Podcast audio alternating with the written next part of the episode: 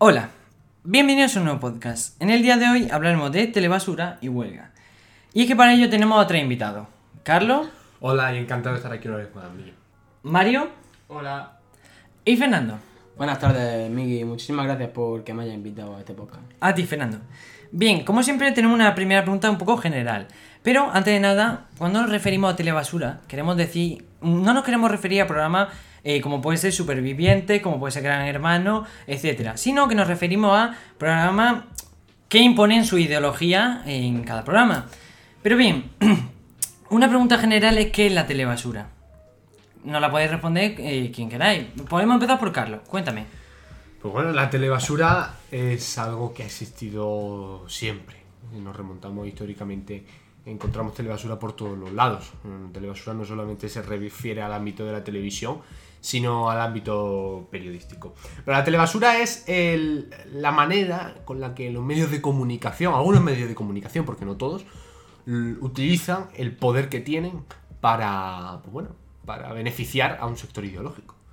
Bien, Fernando, ¿qué es para ti la telebasura? Vale, eh, pues para mí la telebasura es la televisión o los programas de televisión eh, los cuales modifican o intentan eh, meternos la ideología política de la temática. Es decir, un programa de televisión en el cual se habla de política y es de una ideología política, pues claro, se la habla... intenta imponer, ¿no? Es decir, sí, eso. Vale. Bien, pasamos a una pregunta un poco más específica. Y es que hay gente que dice que los periódicos dan la información con respecto a su ideología. Vemos que si dicen que el país es de izquierda, que es el español de derecha, no sé qué. ¿Vosotros creéis que es verdad, Fernando? Eh, pues la verdad es que yo creo que sí, porque cada uno de los periódicos, y ya no los periódicos en sí, los medios de comunicación, eh, plantean una, poli- una noticia de una forma o de otra, dependiendo de si le agrada o no, o si le viene bien a su... Pero ¿y acaban dando la misma información? Eh, la dan distorsionada. Eh, se la población se hace una idea diferente de la noticia. ¿Y qué nos cuentas tú, Carlos? Exactamente, estoy de acuerdo con Fernando y es que yo sí quiero añadir un matiz, no todos los medios de comunicación distorsionan la realidad. ¿Y cuál, qué- qué, medio para ti no distorsiona? Uno muy sencillo, La Tuerca, el programa de La Tuerca. ¿Qué Yo- programa es eso? No hay mucha gente lo conoce. La pero- Tuerca es un programa sectario donde eh, va una pandilla de amigos allí a meterse con los que no piensan como ellos. ¿no? Eso, eso es telebasura. Eso para mí es telebasura. Y, y creo que por eso no, se- no podemos meter en el mismo saco a grandes cadenas como Antena 3, como Televisión Española. Y aprovecho aquí para hablar del sectarismo que está instaurado en Televisión Española con Rosa María Mateo y que poco a poco esta televisión pública de todas se está convirtiendo por culpa de Pedro Sánchez y de su panda eh, en telebasura. Bueno, y Mario, ¿y tú qué opinas de esto? De que los periódicos imponen su ideología, ¿es verdad o no? Bueno, yo creo que diferentes cadenas de televisión o periódicos privados a veces hacen un poco de interés económico en según qué cosa. Bueno, privados, privados tampoco. Ya lo he dicho antes, televisión española que de La todos televisión española es estatal, claro, pero... han llegado, han llegado los socialistas y los comunistas de Podemos y se la han cargado. Wow. Eh, pero yo creo que en este momento que el gobierno está a manos del Partido Socialista, pues sí hay una quizá una tendencia ideológica de izquierda, pues, pero eh, ¿y cuando gobierna el Partido Popular? Totalmente de acuerdo. Totalmente de me- acuerdo. No, no, totalmente de acuerdo. Por desgracia, la televisión pública se la han pasado uno de a otro. Pero un momento, entonces estás diciendo Acá- que los partidos políticos manejan lo que son los periódicos y las distintas cadenas. Los dos partidos políticos que llevan gobernando España 40, sa- 40 años. Bueno, los tres Podemos también. Entonces, Vale, pero i- igualmente, entonces, cuando Ciudadanos, si llega a la presidencia del gobierno, eh, también mandará sobre los medios de comunicación como ha aprendido del Partido Popular o el Partido Socialista. Bueno, eso se lo preguntan a alguien de Ciudadanos. Yo me he leído el programa de Ciudadanos y Ciudadanos precisamente no propone eso. Y lo está haciendo en Andalucía, con la televisión pública andaluza. Eh, Y lo está haciendo. No, lo está haciendo. Yo asistí personalmente a la elección de los miembros de, la, de Canal Sur. Sin embargo, Pedro Sánchez, el dedazo, eso fue muy cantoso. Vale, pero igualmente eh, en un programa político no te van a decir eh, vamos a hacer esto, vamos a hacer esto que está mal. Eh, van a hacerlo eh, por detrás claramente, como lo está haciendo ahora mismo el Partido Socialista o como en su momento lo hizo el Partido Popular. Exactamente. ¿Qué opinas. Mario? Yo creo que... Bueno, yo quiero hacer una pequeña intervención, que no... Que no se no me gustaría llamar al Partido Socialista y al Partido de Podemos, como ha dicho Carlos antes, socialistas o comunistas, ya que son todo lo contrario, en mi opinión. Por eso, si queréis, lo podemos dejar para otro debate. exactamente. En el que definamos para qué es para vosotros el comunismo y si de verdad se instauró el socialismo en España. O si de verdad el partido del PSOE, lo que actualmente se llama socialismo, lo representa el PSOE. Pero bueno, sigamos. ¿Vale? Ahora pasamos a la huelga. Y es que este 27, bueno, el, el anterior viernes y este mismo viernes se va a producir una huelga por el cambio climático y tal. ¿Qué opináis? Más o menos, ¿se vais a hacer huelga? Empezando por ahí. Eh, por mi parte yo sí voy a hacer huelga puesto que básicamente es para reivindicar mi derecho de huelga y puesto que el, el motivo de la huelga me parece un motivo de... Pero Fernando, hay mucha gente que dice que la huelga no funciona. O sea, no sirve y, Eh, y no ir a asistir a clase porque simplemente estás faltando y no asistiendo a clase y no te sirve nada. Hay gente que dice eso. Vale, eh, en el modelo de huelga que hay hoy día eh, no sirve para nada porque no, se, no llegamos a reivindicar nada porque no hacemos presión sobre los altos mandos de la política y de las empresas. Pero si se hiciera realmente bien, si se faltara clase, si se faltara al trabajo, si se reivindicara en las calles, si de- realmente se entorpeciera la vida cotidiana para reivindicar, eh, llegaríamos a tener un buen fruto. ¿Y tú qué opinas, Carlos? Bueno, Fernando ha dicho que es que él es para reivindicar su derecho de huelga, ni que estuviésemos en Venezuela o en Cuba.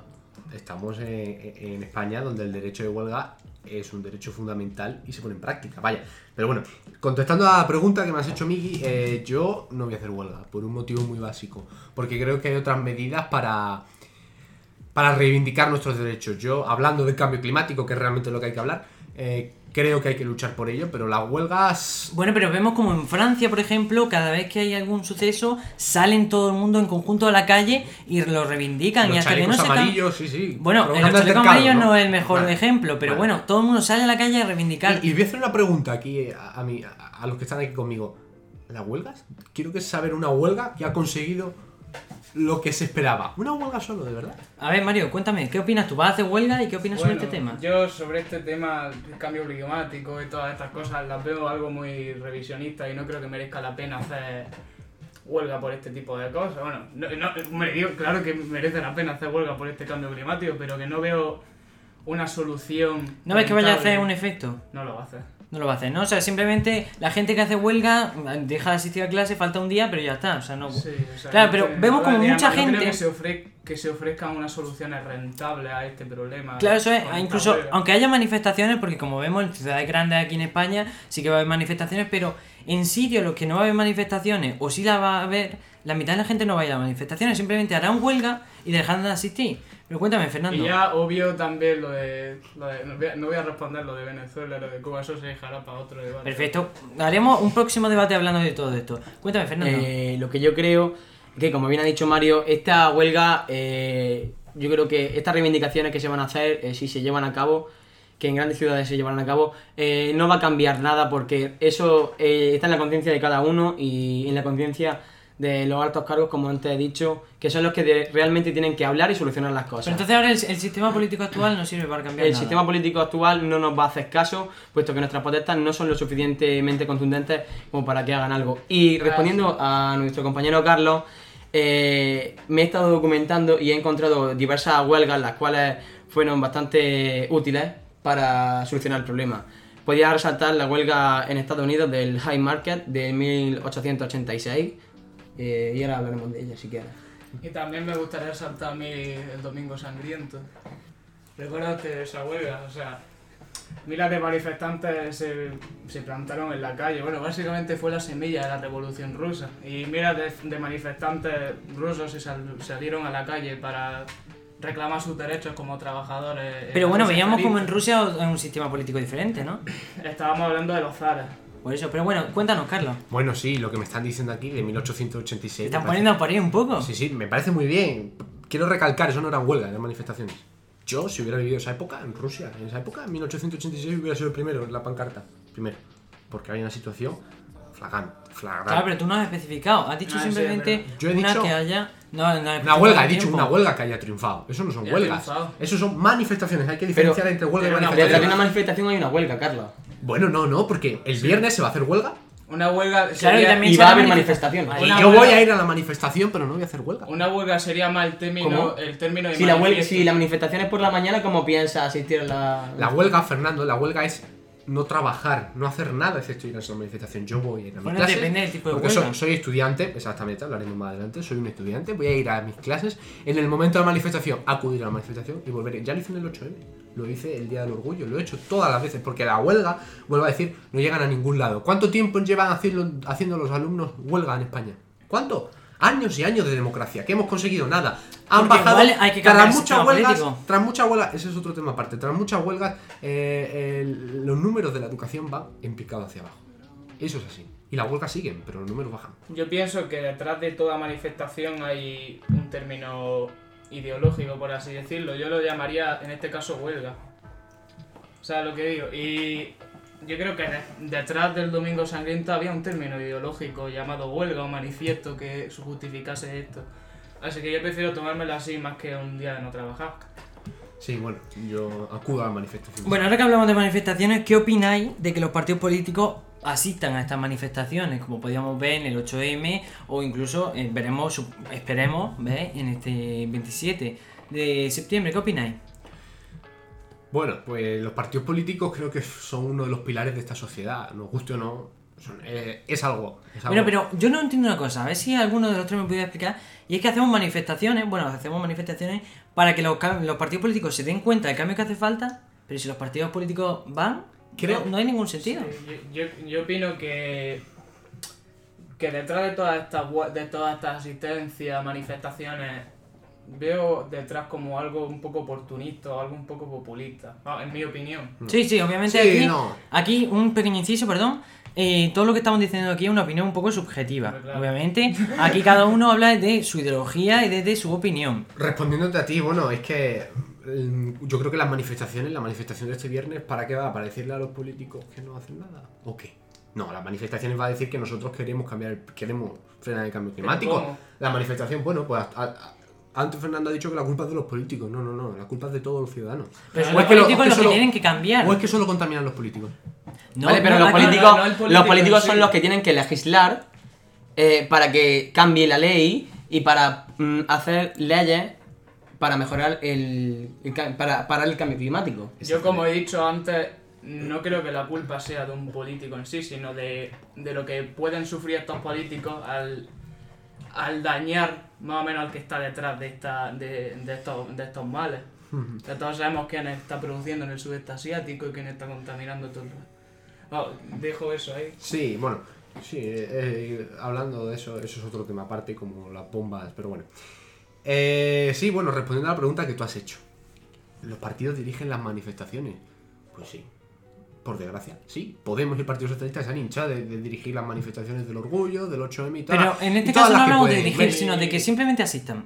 Ya, hablaremos de dirigirlo. Sí, simplemente asistan. asisten. Me parece fenomenal que lo, lo que estaba explicando, que los partidos políticos son un pilar fundamental de nuestra sociedad y tienen que acudir, siempre y cuando no se politice esa manifestación. Eso es muy importante. Vale, pero me parece un poco extraño que eh, las manifestaciones se hacen para reivindicar algo a los políticos y a las grandes empresas y que los grandes políticos y los grandes partidos políticos eh, vayan a esas manifestaciones. Es que me parece absurdo. Lo Es que que- te estás quejando y ellos están viniendo a ayudarte a quejarte de ellos mismos. Lo que os he dicho antes, mm, oportunismo y populismo, básicamente. Vale, entonces, pero ahora que hablamos de esto, como ha dicho Carlos, ¿creéis que los partidos políticos dirigen? ¿Algunos partidos en especial dirigen las manifestaciones que se convocan? Sí. ¿Sí? ¿Qué partido? No creo. Aquí vemos Otra distintas cosa es que, se- es que se asista a este tipo de huelgas, serio? pero ¿En otra cosa es dirigir la ¿En huelga. serio? ¿En serio, en serio, Mario, me estás diciendo que, que la manifestación que vimos, o sea, el espectáculo que vimos en el 8M, en el Orgullo, no fue planificado por el ministro Marlaska diciendo que hay que atacar a los que no piensan como él? ¿Qué opinas, Fernando? Eh, yo creo que lo que ha dicho Carlos no es cierto, puesto que no estamos atacando, estamos eh, rechazando a la gente que no nos está respetando. Tú no puedes dejar que a la manifestación del orgullo gay o LGTBI vaya alguien que en el Parlamento te critica, pone leyes en contra tuya y te pone trabas para llevar tu vida normal. Va- vamos, a hablar, vamos a hablar directamente de partidos políticos. Pero antes de nada, no, antes de que hablemos, responde Mario a Carlos lo que te ha Pero dicho. lo Si de de verdad lo está. Yo creo que el que no asiste a esa huelga es la ideología de este político. Yo no estoy de acuerdo con este político que se llamado Marlaska, que, que acabo de escuchar otra vez. y, yo creo que al final el que acude a la huelga son los manifestantes y son tienen su ideología diferente. No creo que todo el mundo fuese representando a este diputado, ni que este diputado fuese a la cabeza de la huelga. Bueno, eh, Mario, los que atacaron, y voy a hablar ya en plata, a los integrantes de Ciudadanos en la manifestación, eran las juventudes socialistas y comunistas de España. Fue así. Eso, Eh, eso, eso, eso sí que es una secta, tío. Fue así. Entonces, no, respondiendo también a lo que ha dicho, a lo que ha dicho antes Fernando, o sea, eh, las manifestaciones, vamos a ver. Un partido, o sea, hablando eh, ya en plata, como he dicho antes, tú has dicho que es que en el Parlamento Ciudadanos va en contra de los derechos de, de- de- de- los homosexuales. ¿En serio lo has dicho? Eh, vale, no, no directamente, pero es ir en contra de la, del colectivo LGTBI para estar con gente homófoba y dice y la cual algunos integrantes de ese partido dicen que es una enfermedad y que tienes un problema si te gusta alguien de tu propio sexo o eh, perteneces a ese colectivo. Me parece eh, no puede no puede estar en esa manifestación alguien que denigra a ese colectivo. Me parece Precisa- fatal. Precisamente por eso, Fernando, precisamente por eso, porque Ciudadanos, yo no soy aquí firme defensor de Ciudadanos y tengo mis discrepancias con ellos, pero Ciudadanos ha sido el único partido, el Partido Popular no lo ha hecho, Ciudadanos ha sido el único partido que se sentó con Vox en una mesa y que lo primero que dijo es los derechos de las mujeres, los derechos del LGTBI y los derechos sociales no los vamos a negociar. El único partido. Sin embargo, el Partido Popular aceptó en un documento con Vox decir, bueno, no son familias. Ciudadanos es el único. El único. El único que salía en el Parlamento de Andalucía con PSOE y Podemos para sacar adelante las medidas a favor de- de- del colectivo homosexual. El único que sale a la calle con la pancarta pese a que le griten y le tiren orines y, y le digan... Ahora hablaremos El de único. eso. Cuéntame, que ver también el trasfondo ideológico de Ciudadanos. Pero bueno, eso ya es algo que se puede debatir en otro podcast. Lo que iba a decir, juventudes comunistas y socialistas. ¿A qué te refieres con eso? Especifica, por favor. Bueno, ya hemos, hemos dicho No. que íbamos a dejar eh, el tema de comunismo y socialismo para otro podcast. Por eso prefiero dejar este tema para otro podcast, que puede salir un gran podcast, y aquí haceros la pregunta de que si creéis que los dirigentes de las manifestaciones actúan de forma sectaria al seleccionar qué partidos pueden y qué partidos no pueden asistir a las distintas manifestaciones. Cuéntame, Fernando, ¿cuál es tu opinión? Vale. Porque, eh, perdona que te interrumpa, veíamos como en algunas manifestaciones se abucheaban a distintos partidos políticos y a los demás se le integraba. No sé cómo, ¿qué opináis? Yo al menos lo que se vi- vimos en los titulares y las distintas noticias veíamos en distintos vídeos recogidos. ¿Ya qué opináis vosotros? Vale, pues lo primero que quiero decir es que lo que eh, la gente que quiere que distintos partidos políticos no estén en las manifestaciones no son los dirigentes, sino eh, yo creo que el colectivo. Bueno, pero hemos visto casos también de gente que dirige las manifestaciones y también lo rechaza. Vale, pero estaba aprobado yo creo por eh, la gran mayoría de la gente que viene a esa manifestación. Sí, Fernando, pero, pero vuelvo, vuelvo a incidir en lo mismo. Vamos a ver, los 4 millones y medio de votantes que votaron a Ciudadanos en las pasadas elecciones no son unos homófobos. Están a favor de los derechos LGTBI porque en el programa venía incluido. Que se, que se, se deje de lado a esos votantes creo que es algo que hay que pensarse. Hay que ver el trasfondo también. Vale, yo. Bueno, pero hablamos de votantes, hablamos de gente Eh, que fue. Si era gente que llevaba una camiseta naranja, ¿por qué se le tiene que decir? Y además, los que agredían eran personas con banderitas de, de Che Guevara. O sea, Che Guevara que, que- que dice que, que, que el homosexual hay que hacerlo hombres. Oh, hacer los hombres. eh, Eso podría, podría comer. ¿Queréis que lo comente? Comenta si quieres. Mm, molaría, o sea, molaría hablarlo en este podcast, pero querría intervenir en esto. A ver, principalmente el Che no, era el principal ideólogo de la revolución. El principal ideólogo de la revolución era claramente Fidel Castro. El Che estaba de apoyo militar y, un poco ideológico. Y eso de los campos de exterminio de homosexual, eso era básicamente campos de trabajo para oficiales de Batista. O sea, el del dictador fascista, Batista. O sea, ya no hablamos de soldados rasos, sino de oficiales. Y a eso yo creo que sí que había que hacerlo, hombre. que yo sepa, ¿sabes? Bueno, ya nos vamos un poco del trasfondo de la cuestión, Eh, pero, pero- Sí, porque hablábamos de huelga y no hemos ido a historias que podíamos hablar perfectamente. Y otra cosa, eh, la OMS en el 57 se consideró a, a la homosexualidad como enfermedad. Así que despenalizar algo en un país sería motivo para volver a atacarlo, como Sí, hizo Estados Unidos. Exactamente, sí. Me, me parece. Otro, otro día hablamos si quieres de eso, pero. Pero que de verdad, y, mm, volviendo un poco a lo que ha dicho antes Fernando, por Pues, O sea, ¿por qué no excluíamos a esa gente? Vaya, que yo soy el primero que, que- no a la violencia, pero ¿por qué a unos sí y a otros no? Quizás, quizás es porque, como hemos hablado antes, los partidos políticos dirigen las manifestaciones. Vale, eh, tú antes has hablado de votantes. ¿Los que estaban en la manifestación no votan?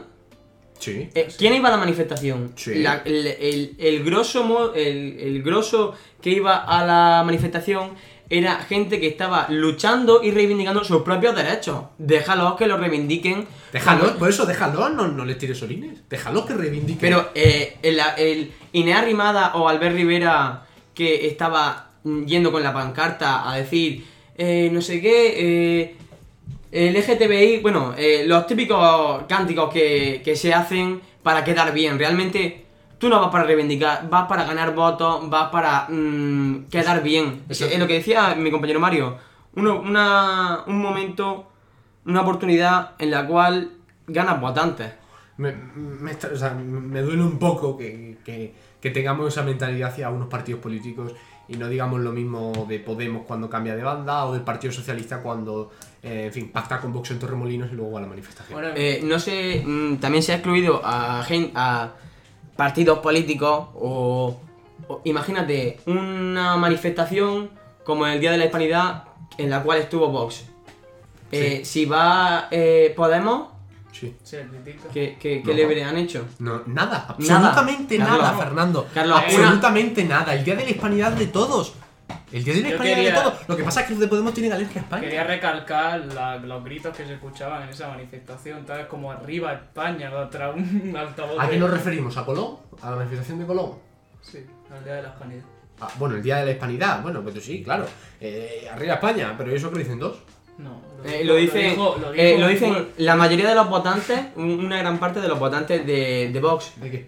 De Vox, vale, perfecto, pues está- Vale, pero- están, están en su derecho, igual que decir eh, viva el Che Guevara, pues en su derecho Vale, totalmente, dos dictadores, gente que alaba a los dictadores, Tú, ahora mismo- están en su derecho. El Che no dirigió nada. Tú ahora mismo me estás criticando que alguien tenga una camiseta del Che o que lleve la bandera de la República, pues yo te puedo criticar que lleve la bandera del Águila, que digan arriba España. Estoy y contigo, que, Fernando, pues estoy contigo, entonces, estoy contigo. tú mismo te has contradecido en este momento, No, no me he contradecido. No me he contradecido, las manifestaciones no son ni el de la bandera republicana ni el de la bandera del águila. El día de la hispanidad es de todos, el día del orgullo es de todos, el Bueno, día de la, de la mujer es de todos. El día de la hispanidad está manchado de sangre. Eh. Carlos, una, una pequeña matización. sí. ¿El Día del Orgullo LGTBI es de todos? ¿Es también de la gente que piensa que ser eh, pertenecer al colectivo LGTBI es una enfermedad? Fernando, el día del LGTBI, el día del orgullo, es de todos los que luchamos día tras día por esos derechos. Porque tú luchas, yo lucho. ¿Qué pasa? ¿Que porque yo luche y lleve la camiseta de un color me tenéis, me tenéis que insultar? ¿Me insultáis? Bueno, pues si queréis la próxima Vale, vez. tú luchas orgullo- como ciudadano, no luchas como ente política. Eso. Bueno, y ahí esas manifestaciones fueron ciudadanos que quisieron ir libremente. Mira, yo entiendo que discrepe, Fernando. Yo entiendo que discrepe. Yo entiendo que haya gente en la manifestación que discrepe. Que discrepe porque es su opinión. Pero eso no quita lo que se hizo en aquel día. Eso no quita que se le llame, Eh. con perdón, eh, bueno, no lo voy a decir porque son palabras mayores. Eso, eso no quita que se haga eso. En ningún momento estoy defendiendo a la gente que Bueno. le tiró orines, como tú dices, o que le insultó. Pero estoy diciendo que no entiendo que no fueran bienvenidos en esa manifestación. Vale, pero que lo piensen, pero que no lo hagan. política populista, mm, lo que he dicho antes, básicamente. Bueno, eso ya es otro tema aparte populista. Bueno, aquí yo creo que hacer un poco un resumen general. Aquí lo que estamos diciendo y ellos mismos lo están admitiendo es que la manifestación del 8M, la manifestación del orgullo fueron totalmente manejadas, dirigidas y manipuladas por partidos políticos. Totalmente. Totalmente y por varios lados. Yo, me, quería, me quería aclarar una cosa. Yo en ningún momento me pongo de parte de ningún partido político español. O sea, todos me parecen básicamente un poco un circo. Así que quería recalcar eso por si acaso me clasificáis. O Bien, para ir relajándonos un poco después de este pequeño debate, que ya iremos trayendo algunos más porque es muy interesante. Pero bien, un poco un- una noticia que vimos hace un, hace un tiempo, Hong Kong, eh, salían todos los estudiantes jóvenes y estudiantes de Hong Kong salían a la calle a reivindicarse. Veíamos incluso que tenían que cerrar el propio aer- aeropuerto de Hong Kong porque era, estaba masificado por estudiantes que se sentaban allí y no dejaban paso. ¿Qué opináis sobre eso? Bueno, creo que la reivindicación es justa. Creo que la reivindicación tiene fundamento, tiene principio. Y tienen razón, ¿no? Pero creo que hay formas, otras formas de reivindicar. Entiendo su desesperación, lo entiendo perfectamente. Pero creo que hay otras formas de reivindicar y volvemos a la pregunta que hemos hecho al principio. La, la manera de, de- hacer la huelga hoy en día no son las adecuadas. Claramente el sistema político de Hong Kong, de China en general, es un despaparre, ¿sabes? Aparte de dar mala fama a una ideología, Un comunismo rancio, sí. aparte de dar mala fama a una ideología, es básicamente un sistema capitalista extremo, camuflado por una dictadura fascista en toda regla, con sistema de sucesiones y con un, y un culto al líder increíble. Yo no veo nada de ahí, no, no veo nada de comunismo ahí, que yo sepa. ¿Qué opinas tú, Fernando? Eh, bueno, se ha hablado de que el- el- la manera de reivindicar ahora no es la misma, no debería de ser la misma que hace, tan- hace 80 años o 100 años. Vale, pero ponte en la piel de esos ciudadanos que se ven agobiados por el gobierno chino, que están perdiendo derechos día a día y están desesperados. Y si tú haces una manifestación la cual al gobierno le da igual, no le afecta en absoluto, eh, el gobierno va a decir que hagan 80 manifestaciones al mes. Eh, creo que esto es una manifestación contundente y que se ha hecho notar en el país. Y mínimamente han tenido que cerrar el aeropuerto de Hong Kong Durante varios días. durante varios días y es un, un aeropuerto importante. Yo- Entonces, eh, esto es lo que realmente le duele a, a los altos mandos del país. Pero una pregunta, antes de que intervenga Carlos, una pregunta. ¿Os parece bien que dejen encerrados, porque lo podemos calificar así, encerrados a turistas que fueron a Hong Kong y no podían salir del país? Claro que no. Obviamente que no, forma parte de la huelga. Claro, pero forma parte, pero... de la manera de hacer huelga que tenemos hoy en día. Vale, y- pero es mejor que los habitantes de Hong Kong sigan en tan malas condiciones durante años sin no hacer nada. No, Fernando, no. Es, es más, comparto tu opinión en ese aspecto. Eh, son dos rebeliones, podemos llamarle así, dos manifestaciones, dos sublevaciones de, de la gente que está harta.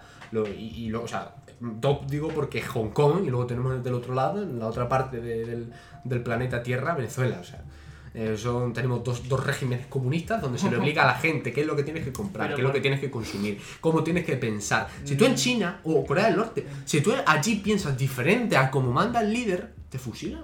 Y lo vimos en, eh, eh, eh, y lo vemos en Dame Cuba y lo vemos en mucha dame, gente. dame, dame tasa y... Y, y una cosa que quiero matizar, yo mm, no quiero ni comunismo ni quiero fascismo. Creo que esos debates están pasados. Creo que hablar de la historia, de lo que pasa, creo que el mundo tiene problemas más importantes como el cambio climático. Es un tema importante hablar del comunismo y el fascismo porque se confunde Pero- mucho últimamente. Asociamos siempre comunismo a los partidos de izquierda. Bueno, Siempre lo asociamos, muy fácil lo asociamos, pero no todos los partidos son como la ideología que dicen. Sí que es verdad que desde los principios de los partidos podían representar esa ideología, pero hasta la actualidad han podido cambiar mucho.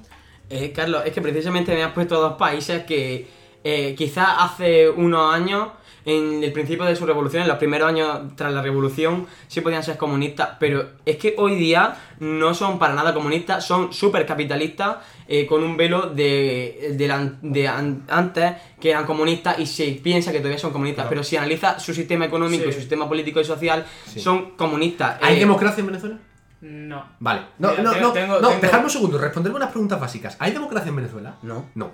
Eh, en Venezuela hay libertad de mercado, tú puedes comprar Sí, sí leche hay, pascual. sí la hay. Le- le- Sí la por favor. Mira, Ah, ¿Puedes tengo- comprar los, los medicamentos que tú quieras en Venezuela? Se está muriendo la Claro gente que porque no. no tiene Vale, medicamentos. Carlos, Pero- pero, eso, pasa en eso es una que dictadura, eso es una dictadura. Dictadura comunista. Eh, ¿Sabes, no, sabes claro, qué, sabes banco, ¿Sabes qué banco está operando ahora mismo en Venezuela? Lo puedo buscar que ahora mismo. A ver, dímelo tú. Eh, no sabría decirte, yo los bancos de Venezuela no los conozco, pero. BBVA. El BBVA, muy bien, vale, sí. Es una empresa privada. Es una empresa privada. ¿Y, y acaso en, en- en el comunismo no hay empresa privada? No. No, no, me refiero, no. A ver, creo que lo, mal- lo hemos malinterpretado. En el comunismo antiguo, claro que no, pero en el comunismo actual es lo que te iba a responder antes. Vale, que pero es que Eso- eh, estamos diciendo, tú estás refiriéndote a al comunismo antiguo. Venezuela es un comunismo antiguo como el de la Comunismo. URSS o como Bueno, eh, socialismo. Por favor, pero por favor, pero si ahí me estáis comparando Carlos, es que- con sistemas comunistas de hace cientos de años, Fernando. Es lo que hablamos ahora. Carlos, pero el 20 comunismo es lo que es eh, la esencia del comunismo no se está siguiendo en esos países. Es, lo que iba a responderle antes a Mario, pero hemos quedado que lo vamos a hablar en otro momento. Ya. El Partido Socialista, y vuelvo un poco y ahora me entenderéis por qué. El Partido Socialista es un partido socialista. ¿Por qué? Porque es un socialismo moderno, Es es un socialismo europeo. Es como decir... El Podemos, Izquierda Unida, ¿eh? Es un partido comunista, es un comunismo moderno. Venezuela es un, eh, eh, es una dictadura comunista, una dictadura que no tiene nada que ver con la URSS, no tiene que, pero es una Pues es un- es un no te- lo es. es- pero es un comunismo moderno. Por- Pero eso no se rige por ninguna base ideológica. La base Es un ideológica comunismo esta- moderno. establece... Todo para. eh, eh, y poneros una intervención de, de Hugo Chávez, si queréis, o de Maduro. Todo para el pueblo, todo para el pueblo. ¿Eso qué? pero- ¿Eso Pero es que el, pueblo, el Eso pueblo no manda nada en esos países. Eso. Eh, el, el pueblo eh, lo está, está bien. Dictadura comunista, comunismo moder- moderno. No, no. Eh, en la Unión Soviética, supuestamente el pueblo es lo que le importaba a, a los políticos. Sí. En un Eh, principio era así, después se fue derivando y no tanto. El socialismo se rige por una base ideológica y, y eso no se ha renovado. O sea, el- se, puede, se, puede hacer, se puede hacer distintas ramificaciones socialdemócratas o otro tipo de cosas, pero lo- el socialismo en sí se rige por unas bases de hace cientos de años, como has dicho, y se mantienen así. Si no se siguen esas bases, claramente va a llegar al fracaso económico. En la, en la evolución, en la evolución. Es como si decimos que. En fin, Pero no, en la evolución no, porque si antiguamente ha ido bien y ahora va mal, ¿qué problema hay? Bien, estamos, nos estamos desviando bastante. Sí que es verdad Sí, que estamos hablando eh, de un tema histórico que es importante al día de hoy, pero nos estamos desviando. Y es que va llegando la hora de finalizar y solo quería hacer una pequeña pregunta, que esto es una respuesta rápida, lo sé. Y ya seguiremos hablando de este tema porque es un tema muy interesante. Bien, Carlos antes decía que la forma de hacer huelga hoy en día está mal. Hay que cambiarla, supongo, querrás decir. O que no, es la debida. Bien, como sabréis, supongo, en Japón las huelgas son muy diferentes. En vez de pararse y irse a la calle, allí trabajan el doble. Si traen día y noche. Aparte que en Japón, como veíamos, no se cogían vacaciones, se las tienen que obligar a cogérselas. Y trabajan muchísimo. Cuando, cuando hacen huelga, hacen el doble de trabajo del que hacen. O sea, que imaginaros. ¿Qué opináis de eso? Bueno, yo matizar, a mí la huelga creo que es un derecho fundamental y no creo como otros que haya que erradicarlo, hay que mantenerlo. Yo personalmente, mi opinión personal es que yo nunca voy a hacer huelga.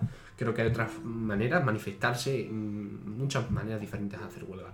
Y ya hablando de, de la, de la huelga en Japón, vuelvo a lo mismo, es que a mí la huelga es algo que no me gusta, por mucho que sea trabajar menos o trabajar más, es algo que, que totalmente eh, sale de, de- de los principios de, de lo- de la normalidad, sale un poco de, de- Se nos va la cabeza con las huelgas, se nos va la cabeza. Pero ellos lo hacen Yo para creo que que... no se nos va la cabeza lo suficiente. ¿Por qué? Puesto que no hace la suficiente presión eh, a- a lo- al gobierno para que cambie las cosas. Sí, sí, o sea, falta un día a clase y qué. Eh, que al gobierno le afecta realmente que. que No, lo único que le No me relaciono aquí con un anarquista, porque es lo, es lo último que quiero pensar. Yo pienso que es mejor expropiar un banco que quemarlo. Por así decirlo, no dejarlo todo. Sí, es una. es Volvemos a una teoría comunista que se practica en Venezuela. Pero Se practica. eh, sí, sí, no, bueno, pueden, pueden buscar, los que nos estén escuchando. BBVA no se expropia. No, no, pues, no, en serio, pueden buscar. El otro día estuve viendo un vídeo en YouTube, Hugo Chávez propia, y se ve Hugo Chávez por la calle. Propiese, propiese, propiese, Eso comunismo. es un meme. comunismo. No es un meme. Por favor, si quieren, mm, ponemos el vídeo, lo busco el vídeo en estos momentos. Si queréis, que os dejamos el vídeo y en la gente un poco, aplaudiendo de fondo. un poco volviendo al tema de la pregunta que ha hecho otro Que ya se ¿Es comunismo, sí o no? Eh, yo creo que ese modelo de, de manifestación o de huelga realmente repercute tan mal para el gobierno o para las empresas. Creo que no. Creo No. que, que, Esto- o sea, entonces, ¿qué opinas? ¿Qué es mejor? ¿La huelga que hacemos, por así decirlo, aquí en España o la huelga en Japón? eh, la huelga actual que hacemos no sirve para nada y se, se- Es se de la está huelga de viendo. Japón Estoy de acuerdo, Fernando, contigo. Pero en la huelga Pero es Japón... que la huelga de Japón. Lo explico un mm, momento, perdona, perdona que te interrumpa, lo explico para quien no lo sepa. Allí trabajan el doble para hacer lo que se llama sobreproducción. Cuando hay una sobreproducción, la empresa de- deja de poder vender lo que tiene tanto, entonces tiene que eh, solucionarlo de alguna forma, porque eh, eso, la sobreproducción es un gran problema para una empresa. Entonces por eso lo hacen. ¿Qué opináis? Vale, yo creo que a un empresario, imagínate que los, los trabajadores van a, van a hacer huelga, trabajan el doble, eh, tienen superávit de productos o de lo que hagan, lo venden. Claro, pero Fernando, una, Pero si dejas un de trabajar, de no hay coche- nada que vender y el empresario en ningún momento va a ganar dinero. Fernando, un concesionario de coches produce, digamos, mil coches al día. Si de pronto producen 4.000 coches al día, no puede vender esos 4.000, no hay a quien vendérselo. Si todos los días reparte, por así decirlo, que es imposible, ¿no? Pero vamos, imagínate, un concesionario le llegan todos los días mil coches, mil coches, mil coches. Si de pronto un día le llega 4.000 coches, no va a poder venderles, se va a quedar... Vale, y si a un concesionario no le llega ningún coche, mm, no va a ganar nada. Bueno, estamos viendo aquí los buenos y los malos, ¿no? Como nos intentan, nos intentan hablando de la telebasura, es que todo se relaciona. En la telebasura nos dicen que hay buenos y malos, aquí igual, la empresa los buenos, los malos, perdón, y el pueblo, el pobrecito, los buenos, ¿no? Vale, eso creo que forma parte de... de- no, eh, eso, eso yo creo que se fue a la Carlos, tumba en ningún momento he dicho que la- Eso fue- empresas eso sean se fue- malas. eso se la, fue a la tumba la- con Hugo Chávez, las pero empresas traen riqueza a un país, pero tienen que ser equitativas y, y respetar los derechos de- del pueblo, realmente. Bueno, pero es que los derechos, pero de verdad, Fernando, no vivimos en Venezuela o en China, que yo Pero sé ¿por qué no que son... datos? De que déjame viven- terminar, déjame terminar un momento. Yo sé que, que a lo mejor tenemos la mentalidad en que estamos en Venezuela o en China, donde los comunistas y los, y los fascistas, ver. como hemos visto en el régimen de Franco, en Hitler, en fin. No, no quiero, no quiero aquí. Exactamente. Vamos a ver. Dejadme terminar. Lo que vengo a decir es que yo sé que podemos tener la mentalidad en los regímenes comunistas y fascistas de Hugo Chávez o, o de Hitler. Lo sé. Pero no. Eso ya pasó. Eso los dos están muertos, están en la tumba. ¿eh? Y Franco, igual que lo van a cambiar, pues están todos muertos. Ahora, ahora eh, eso de buenos y malos, eso de la empresa los malos vamos a quemarlo y lo- el pueblo lo bueno, No, no, no. Eh, eso ya no en ningún existe. momento he dicho eso. Eso he es dicho lo bueno. Eso ya no existe. Eso ya no existe. Y, y vivimos en una democracia, en España, en una democracia avanzada. En una democracia avanzada donde, Fernando, si tú crees que los derechos de los trabajadores se vulneran, ¿m? que es legítimo que se piense y en muchos casos sucede, justicia. Yo quería Bueno, decir- antes tengo. Va- antes de terminar, interviene Mario y queremos decir que ya hablaremos de eso si, si de verdad en España hay democracia o como se le puede llamar. Yo quería decir que si olvidas tu historia se va a volver a repetir. Yo Sí. solo quiero decir eso, así que mejor no quitarle importancia y como yo digo, revisionar esos temas, así que más o menos recalcarlos. Mejor nos quedamos en una democracia y no en un comunismo en fascismo. Perfecto. Muchísimas gracias, chicos, por este gran debate. Ha sido ha habido deba- un debate de tensión. Y se puede extender. Y se puede extender, Totalmente. obviamente. Haremos una segunda eh, parte. Muchísimas gracias. Pues gracias a vosotros por asistir. Y chicos, recordaros rápidamente, abajo os dejo Patreon y el código de nuestro patrocinador, tenéis un 10% de descuento por si no tenéis todavía vuestra mochila para la vuelta al cole, podéis conseguirla con un 10%. Muchísimas gracias y adiós. Adiós.